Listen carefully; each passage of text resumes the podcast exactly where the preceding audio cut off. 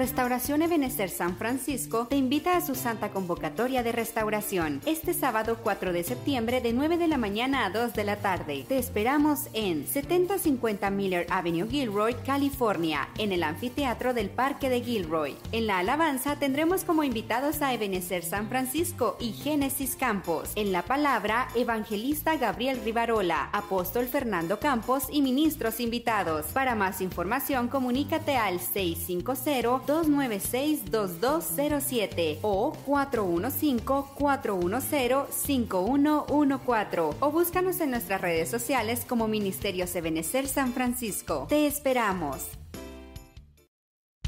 Más la senda de los justos, como luz aurora crece, su resplandor va aumentando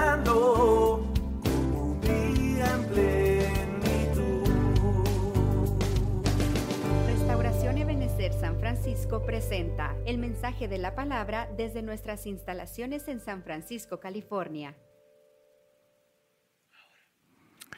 Dios les bendiga hermanos, tengan todos ustedes muy buenas noches. Estamos una vez más aquí reunidos en este estudio, aquí en San Francisco, California, y estamos en nuestra noche de escuela profética. Hemos estado abordando desde el día domingo un tema que realmente a mí en lo particular me ha bendecido mucho, puesto que creo que debemos de despojarnos de toda mentalidad que nos lleve a estar esclavizados de ciertas cosas o tener una vida como la que tuviera un esclavo en el lado espiritual y como la que vivió Israel cuando estaba en Egipto. Entonces, eh, ahora vamos a ver este, este tema en la sexta parte, pero desde un ángulo más profético. Y esto se debe a que definitivamente los profetas fueron enviados, al igual que los jueces, libertadores, a poder quitar las cargas al pueblo. Por ejemplo, podemos ver que el profeta Joel, que es un restituidor, de que se enfrenta directamente con aquella situación de que la langosta había llegado a la tierra y que había devastado las cosechas. Y entonces él declara una palabra para que la gente deje de estar cargada. De igual manera podemos ver la palabra que llevó Moisés al pueblo de Israel cuando estaban esclavizados con las cargas de los egipcios. Moisés les llevó la palabra de esperanza siendo un profeta de Dios para que estos fueran y creyeran en la palabra que Moisés llevaba para que con juicios poderosos eh, el faraón soltara al pueblo de Israel de Egipto.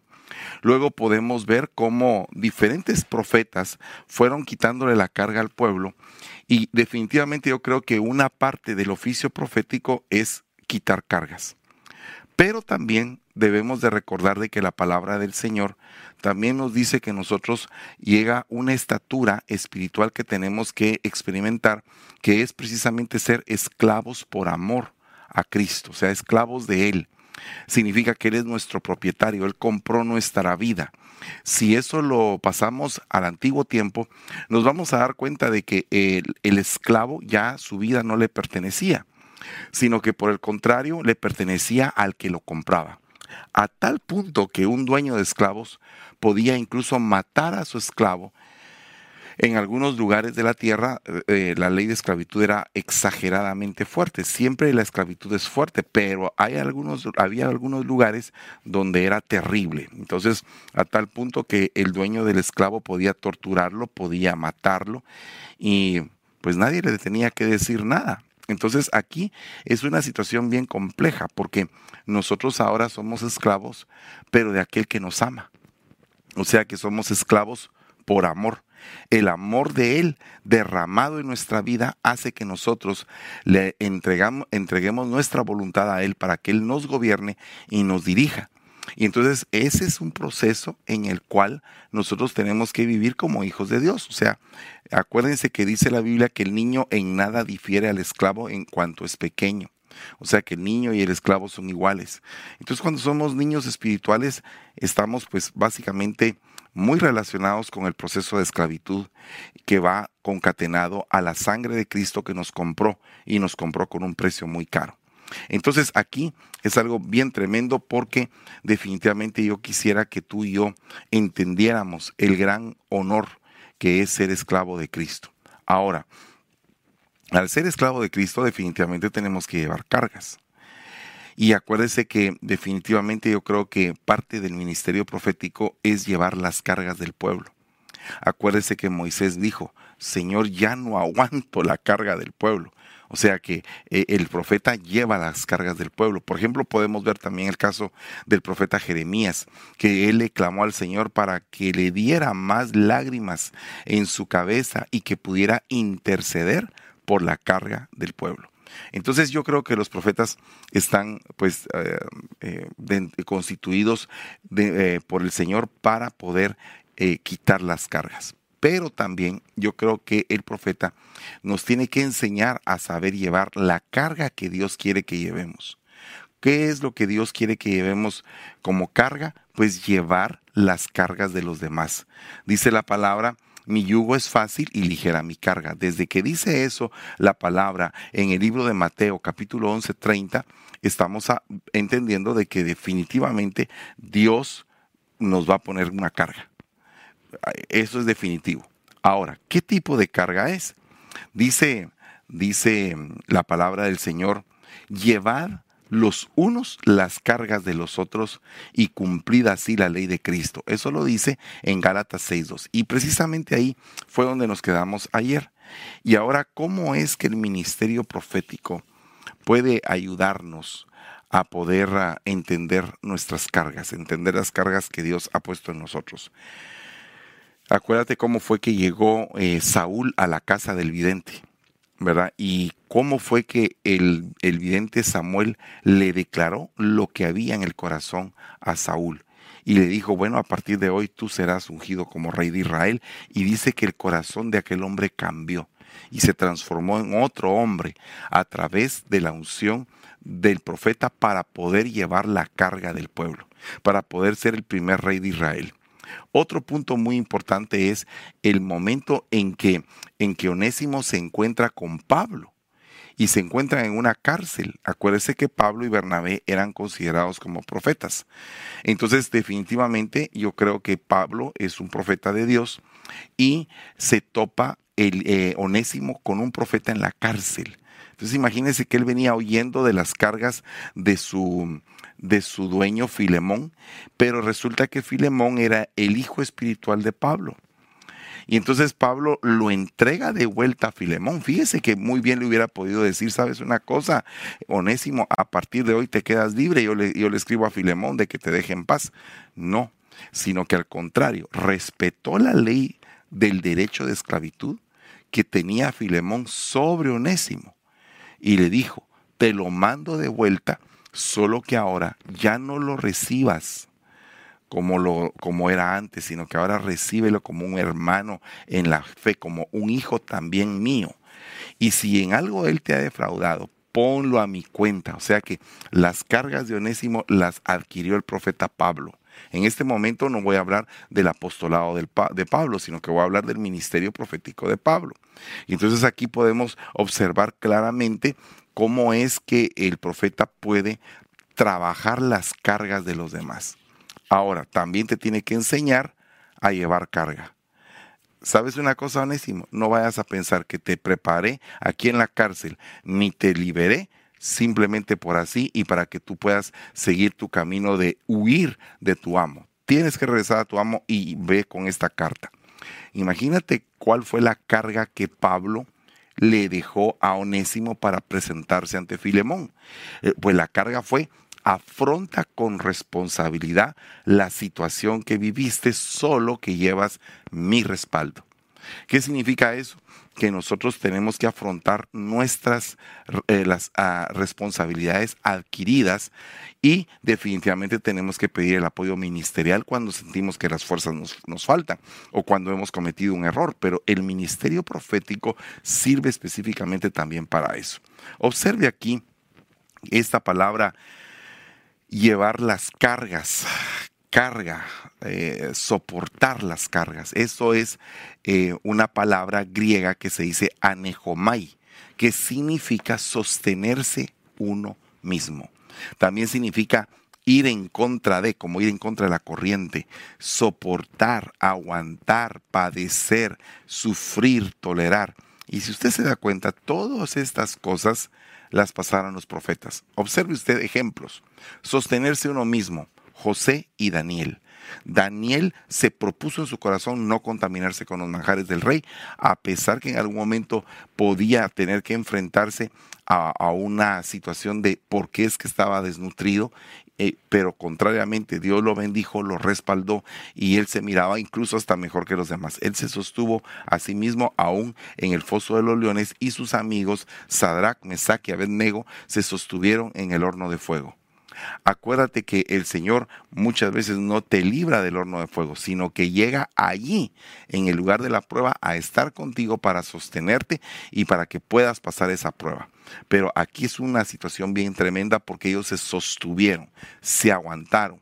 José en Egipto se aguantó, José en la casa de Potifar, en la cárcel, se tuvo que aguantar, José en la cisterna cuando lo vendieron sus hermanos y José es un profeta, porque el mismo faraón dice, es un vidente, ¿verdad? Ahora, hay otro punto importante. Ir en contra de. Ir en contra de significa no siempre que la profecía del que va a dar eh, el profeta va a ser del agrado o de la aprobación de todos. Al contrario, los verdaderos profetas de Dios muchas veces tienen una gran oposición por la profecía que dan. Eso sí significa ir en contra de soportar, wow, todo lo que un profeta tiene que soportar. Tratos impresionantes, tratos que, que en algún momento pueden llevar hasta la muerte con tal de seguir defendiendo la causa del Señor. Aguantar, ¿verdad? Padecer, sufrir. Bueno, todas estas cosas las experimenta un verdadero profeta de Dios y por lo consiguiente la enseñanza de ese profeta no es a que tú seas un flojo, no es a que tú seas un aragán, ni tampoco que seas un irresponsable, ni un perezoso.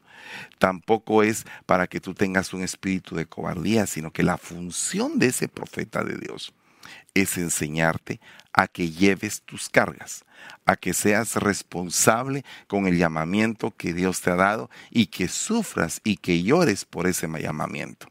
Por otra parte, dice la palabra en Colosenses 3:12 y aquí ya empezamos a desarrollar el tema del día de hoy con respecto a lo que les quiero mencionar. Lo anterior había sido un resumen del día de ayer. Oiga lo que dice acá.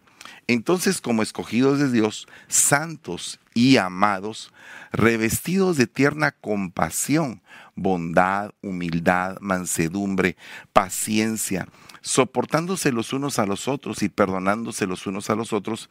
Y si alguno tiene queja contra otro, como Cristo os perdonó, así también háganlo ustedes. Entonces aquí hay otro punto importante. ¿Qué pasaría si esto es la carta del profeta Pablo? Porque siempre hablamos del apóstol Pablo. Siempre hablamos del apóstol Pablo, pero ¿qué pasa si de repente hablamos del profeta Pablo? ¿Cómo podemos entender al profeta dando una enseñanza que dice, eh, lleven unos las cargas de los otros? Esto es algo bien tremendo porque no siempre estás dispuesto tú a llevar la carga de los demás, ni yo, sino que a veces en algún momento hasta nosotros mismos nos cuesta llevar nuestras propias cargas y, y decimos, si me cuesta llevar las cargas mías, ¿por qué voy a tener que llevar las cargas de otro? ¿verdad? Pero la realidad es que cuando tú llevas la carga de otro, tú te pones en un punto de intercesión, de intercesión. Te pones en un punto donde Dios te puede dar una palabra para esa persona y lo puedes y puede ser de gran bendición para ella. Te pones en un punto donde eh, tú estás caminando la milla extra. Y otra cosa, que a pesar de tus problemas, tú puedes tener la capacidad de llevar los problemas de los demás. Y eso no cualquiera lo tiene. Entonces realmente al final, cuando tú llevas las cargas de los demás, empiezas a ser bendecido. Y aquí es un punto muy importante porque muchas veces nosotros no nos, no nos hemos eh, acostumbrado a entender nuestra responsabilidad en el Señor.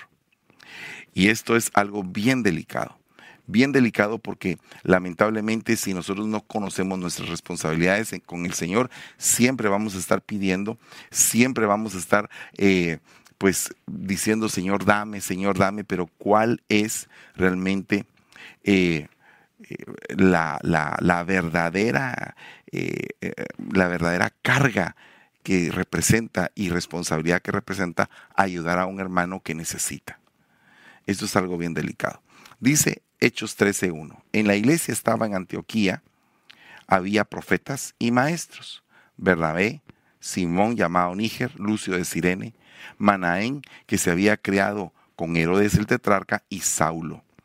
Entonces aquí podemos ver que eh, Pablo estaba, estaba dentro de los profetas.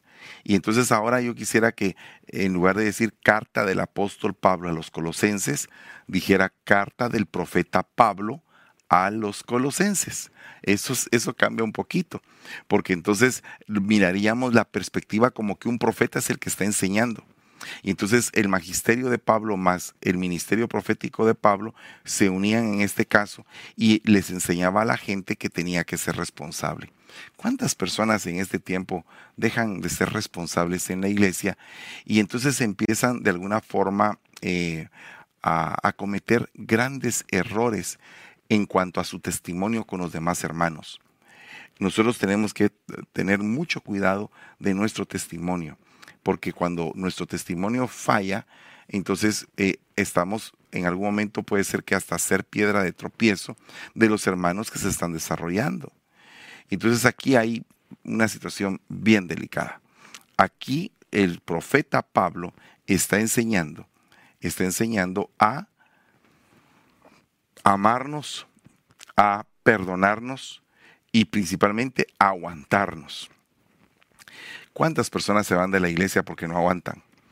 Y no aguantan la prueba, sino que no aguantan al hermano que tienen a la par, que eso está delicado, porque si es tu hermano en el Señor, yo creo que tu hermano en el Señor debe de tener un respeto, un cariño, una deferencia.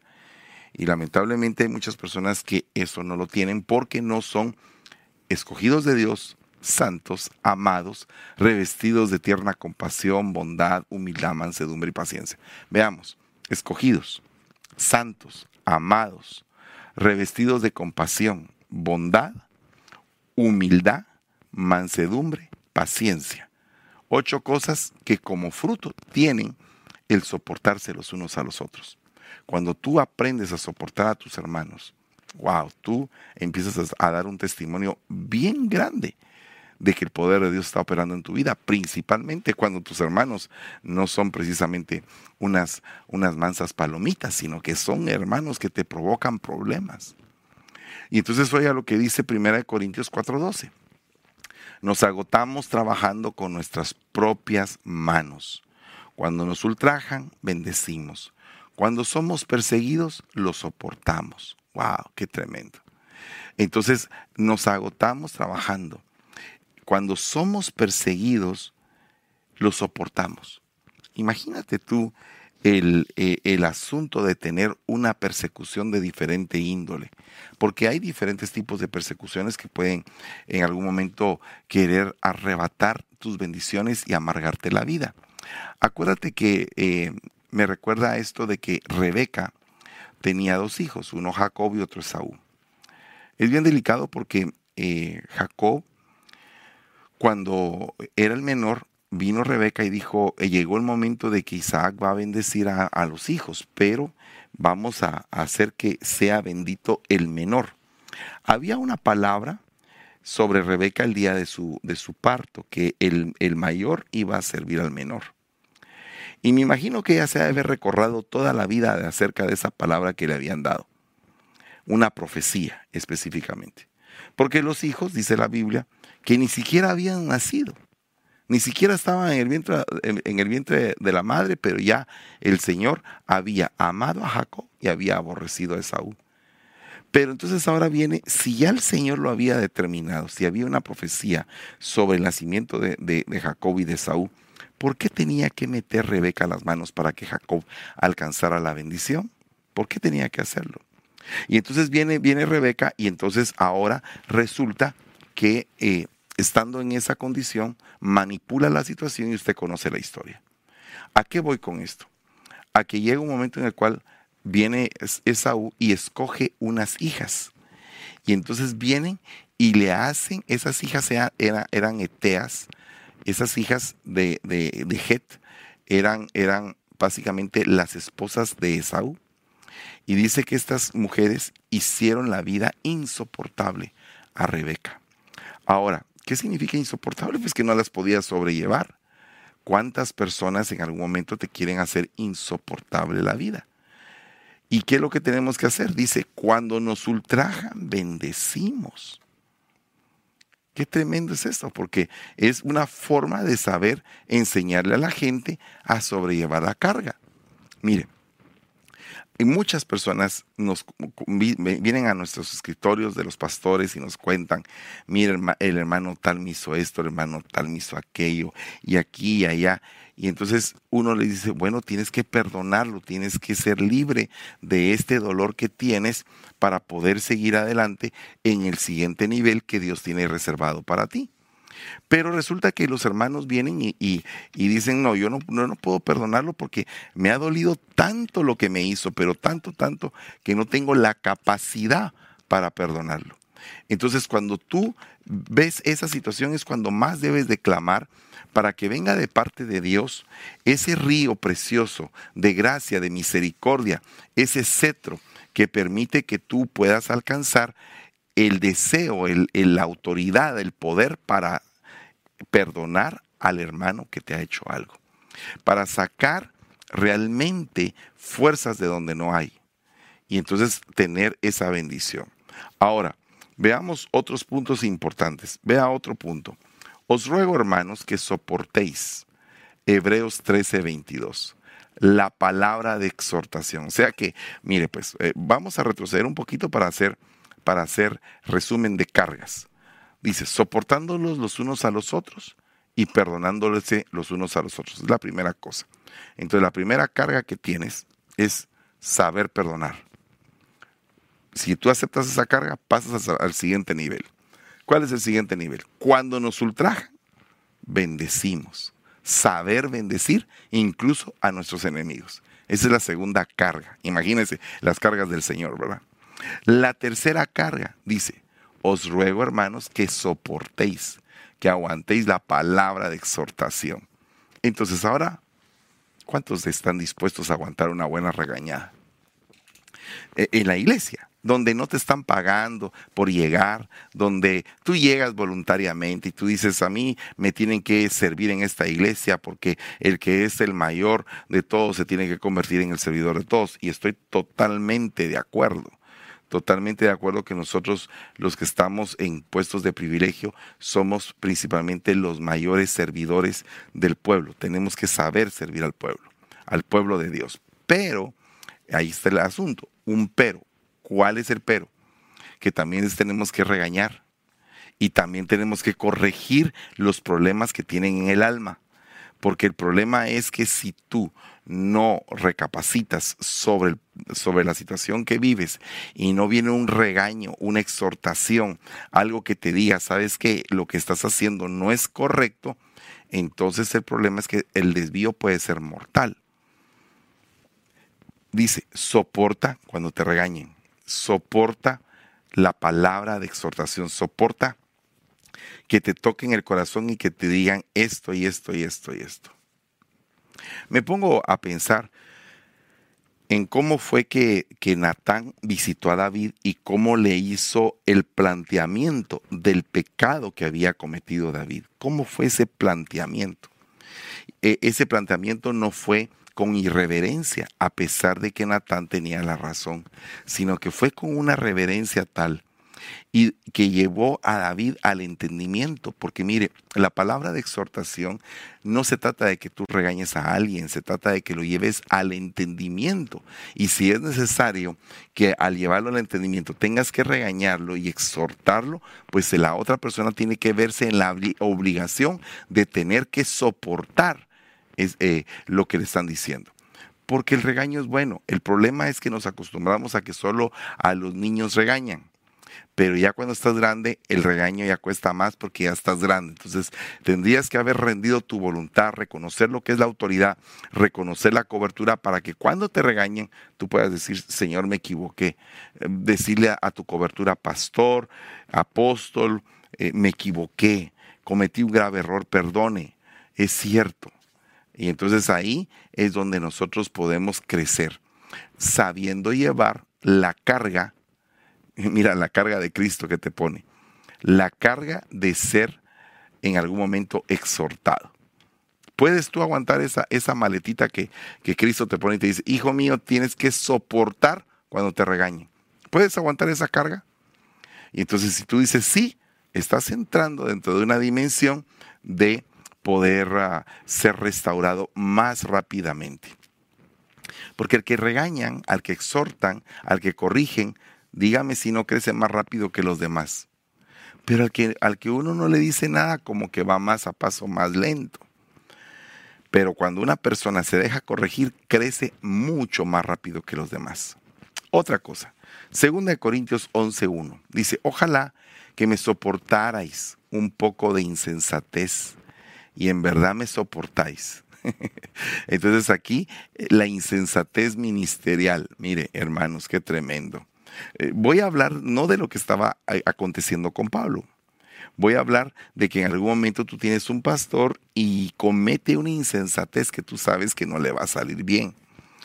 Y tú dices, ay Dios mío, el pastor hizo, va a hacer tal cosa, a ver si le va a salir bien.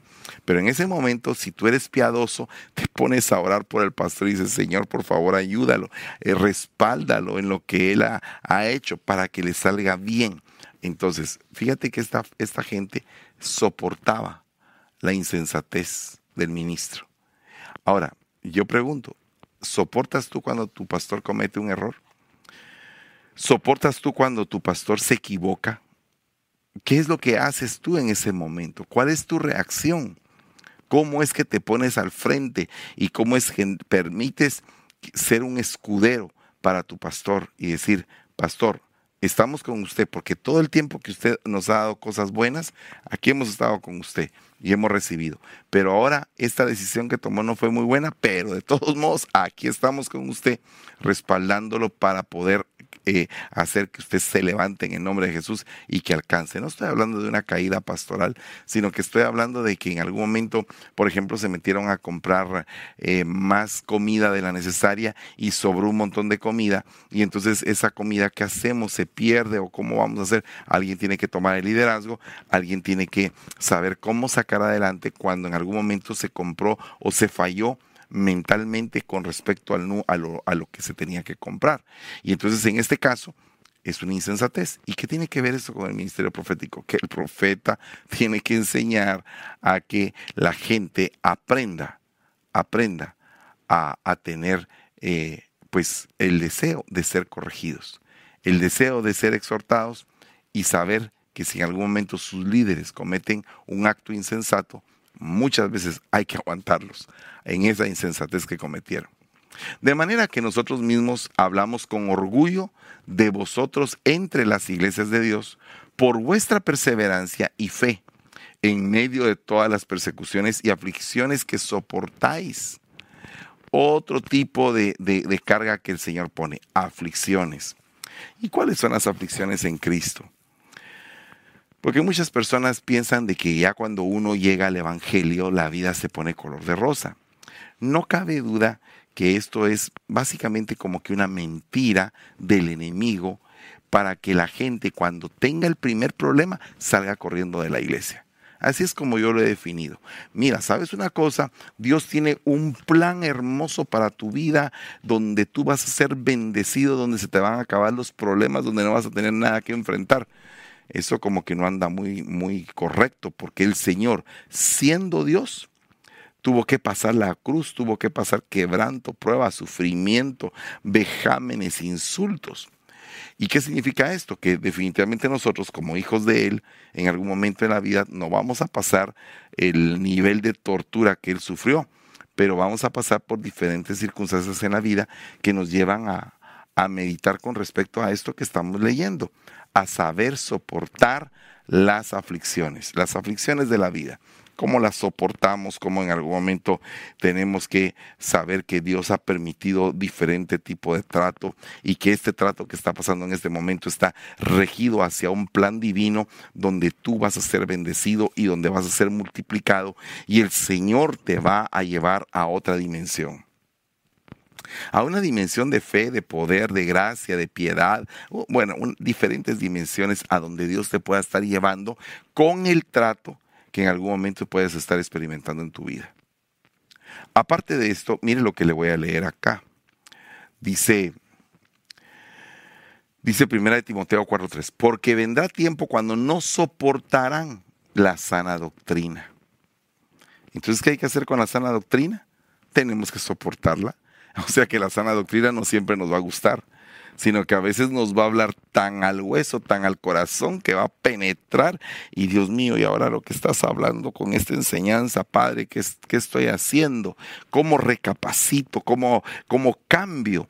entonces ahí es donde te das cuenta que tienes que aprender a soportar la sana doctrina para que la doctrina te limpie, te purifique, te santifique.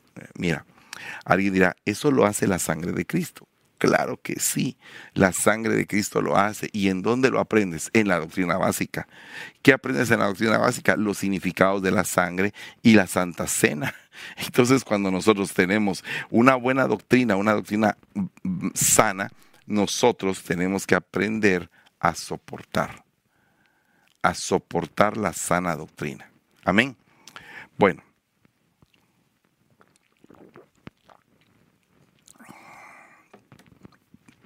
Gloria a Dios. Ahora veamos Mateo 17, 17. Respondiendo Jesús dijo, oh generación incrédula y perversa, ¿hasta cuándo tendré que soportarlos? Bueno, aquí hay otro punto, que muchas veces tienes que soportar la falta de fe de la gente. Ala, mire, eso es, eso es muchas veces desgastante. Uno les dice, mire, yo no sé si usted tiene hijos, pero llega un momento en que los muchachos se ponen como desorientadones, ¿verdad? Como que ellos creen que se las saben todas y como que ellos van a triunfar así, como que, wow, voy a triunfar, qué alegre, ¿verdad? Pero eh, no se dan cuenta de que hay una, una, un proceso para que ese triunfo llegue, no es cualquier cosa. Entonces yo creo que nosotros tenemos que pedirle al Señor misericordia y entendimiento para no, para no tener que ser incrédulos. Pero, ¿qué dice acá? Que el Señor Jesús soportó a los incrédulos y soportó a los perversos. ¿Hasta cuándo tendré que soportarlos? Entonces, ¿será que tú los soportas en lo que el Señor los restaura? Porque en la iglesia muchas veces no se soporta a esos hermanos que dan problemas. ¿Y qué es lo que haría un verdadero profeta de Dios? ¿Cómo es que tendríamos que trabajar para que ese profeta haga su función? Yo me recuerdo que, que eh, si se trata de soportar, Eliseo tuvo que soportar a Giesi. Al hermano. Qué tremendo. Eh, eh, era difícil la situación. Me imagino que Samuel y los padres de Samuel tuvieron que soportar la conducta de los hijos de Eli, Ofni y Finés wow, a pesar de que eran terribles hijos de Belial, tenían que aguantarlos. Y sabes una cosa, muchas veces el Señor te pone a aguantar precisamente para que aprendas a no hacer, no hacer lo que estás viendo. Pero a veces la gente quiere hacer lo que está bien a pesar de que lo que está viendo es totalmente erróneo. Amén. Bueno, ahora, otra cosa Veamos otro punto en Éxodo 18, 22. Y que juzguen ellos al pueblo en todo tiempo y que traigan a ti todo pleito grave, pero que ellos juzguen todo pleito sencillo, así será más fácil para ti y ellos llevarán la carga contigo. ¿Quiénes van a llevar la carga contigo? ¿Quiénes van a ser activados para ser expertos en llevar cargas en la iglesia? ¿Quiénes son aquellos que son eh, eh, los, que, los que cargan? Mire, La Biblia hablaba de tres personajes, Pedro, Santiago y Juan, que eran considerados como columnas. ¿Y qué hace una columna? ¿Acaso no aguanta toda la carga estructural del techo? Entonces cuando una persona tiene una sólida columna, una columna poderosa, aguanta el techo. Pero cuando no tiene columnas, se viene el techo abajo. Entonces toda iglesia tiene que tener eh, gente que pueda juzgar, gente que pueda tener un criterio que nos sirva para poder eh, establecer las soluciones y los juicios que se tienen que llevar a cabo en la iglesia. Soluciones a los problemas y también soluciones a los juicios cuando una persona ha caído en pecado. Bueno, yo quiero enfatizar todo esto porque definitivamente hoy eh, se nos fue el tiempo, ¿verdad? Pero quisiera eh, saber si, eh, Juan Carlos, no sé si tienes alguna pregunta. Yo aquí tengo algunos, algunos hermanos que están conectados. que Dios nos ayude, dice Isaías Sarceño. Pero no encuentro preguntas en esta noche. Pero si alguno tiene alguna pregunta puede hacerla en este momento porque hemos terminado la serie. El punto clave de esta serie es cómo te puedes deshacer de la mentalidad de esclavo. ¿Esclavo de quién eres? Bueno, yo me voy a deshacer de la mentalidad de esclavo cuando saque a Egipto de mi corazón. Y voy a ser esclavo de Cristo para poder seguirlo y voy a aprender a llevar las cargas las cargas que Cristo quiere imponerme porque dice su palabra, yugo es fácil y ligera mi carga. O sea que te va a poner una carga siendo ligera, pero te la va a poner. O sea que las cargas que estás teniendo ahorita son de Dios, tienes que confiar en que son ligeras y que vas a salir adelante y que vas a ser bendecido en todo lo que hagas. Así que en esta noche eh, agradecemos a cada uno por nombre. Vamos a orar en el nombre de Jesús para desatar una bendición poderosa para que se rompa toda mentalidad de esclavo. Padre, en el nombre de Jesús, en el nombre poderoso de Jesús, venimos bendiciendo tu nombre, papito. Dándote la gloria y la honra, Señor. Suplicándote, Padre, que nos lleves de gloria en gloria, de poder en poder de bendición en bendición, Padre. Te pido, Señor, en el nombre de Jesús, que nos permitas entender tu palabra y la profundidad de la profecía, Padre. Y que se desate la boca de todos aquellos que ahora todavía permanecen mudos, aun y cuando tú les hayas entregado palabra. Gracias te damos, papito, en esta noche. Bendecimos al doctor Cifuentes, Padre. Sánalo, por favor. Sánalo de su enfermedad. Bendice, Señor, a cada uno de los que están pasando por necesidades. Y te damos gracias por todo, Señor, en el nombre de Jesús. Amén y amén. Dios me los bendiga. El día de mañana tenemos noches matrimoniales. Acuérdese que estamos ya con dos eventos muy cercanos. El primero es ya el 5, eh, perdón, el 4 de septiembre allá en Gilroy. Vamos a tener nuestra santa convocatoria. Estamos invitando a todos los que estén cerca aquí de California a que lleguen a Gilroy. Vamos a hacer un festival precioso de evangelización una mañana evangelística poderosa, vamos a compartir palabra, van a llegar varios pastores. Bueno, vamos a estar haciendo cosas muy lindas. Entonces yo te, te invito a que puedas estar allá con nosotros. La otra cosa importante es que se acerca también eh, pues nuestra, nuestro retiro de matrimonios en Puerto Vallarta y hasta el 31 de agosto tenemos despacio para poder apartar. Así que, por favor, aparte su, su lugar y sea bendecido en este retiro en Puerto Vallarta. Tenemos el día jueves el devocional con mi esposa, el día viernes en Aljaba el Salmista, el día sábado a las 5 de la tarde tenemos nuestro culto presencial de jóvenes y el día 5 tenemos nuestra, el día domingo tenemos nuestros cuatro servicios presenciales, dos allá en San Pablo y dos aquí en San Francisco. Así que los esperamos, que Dios les bendiga a todos y por favor márquenos y mándenos sus saludos en el nombre de Jesús. Que Dios les bendiga.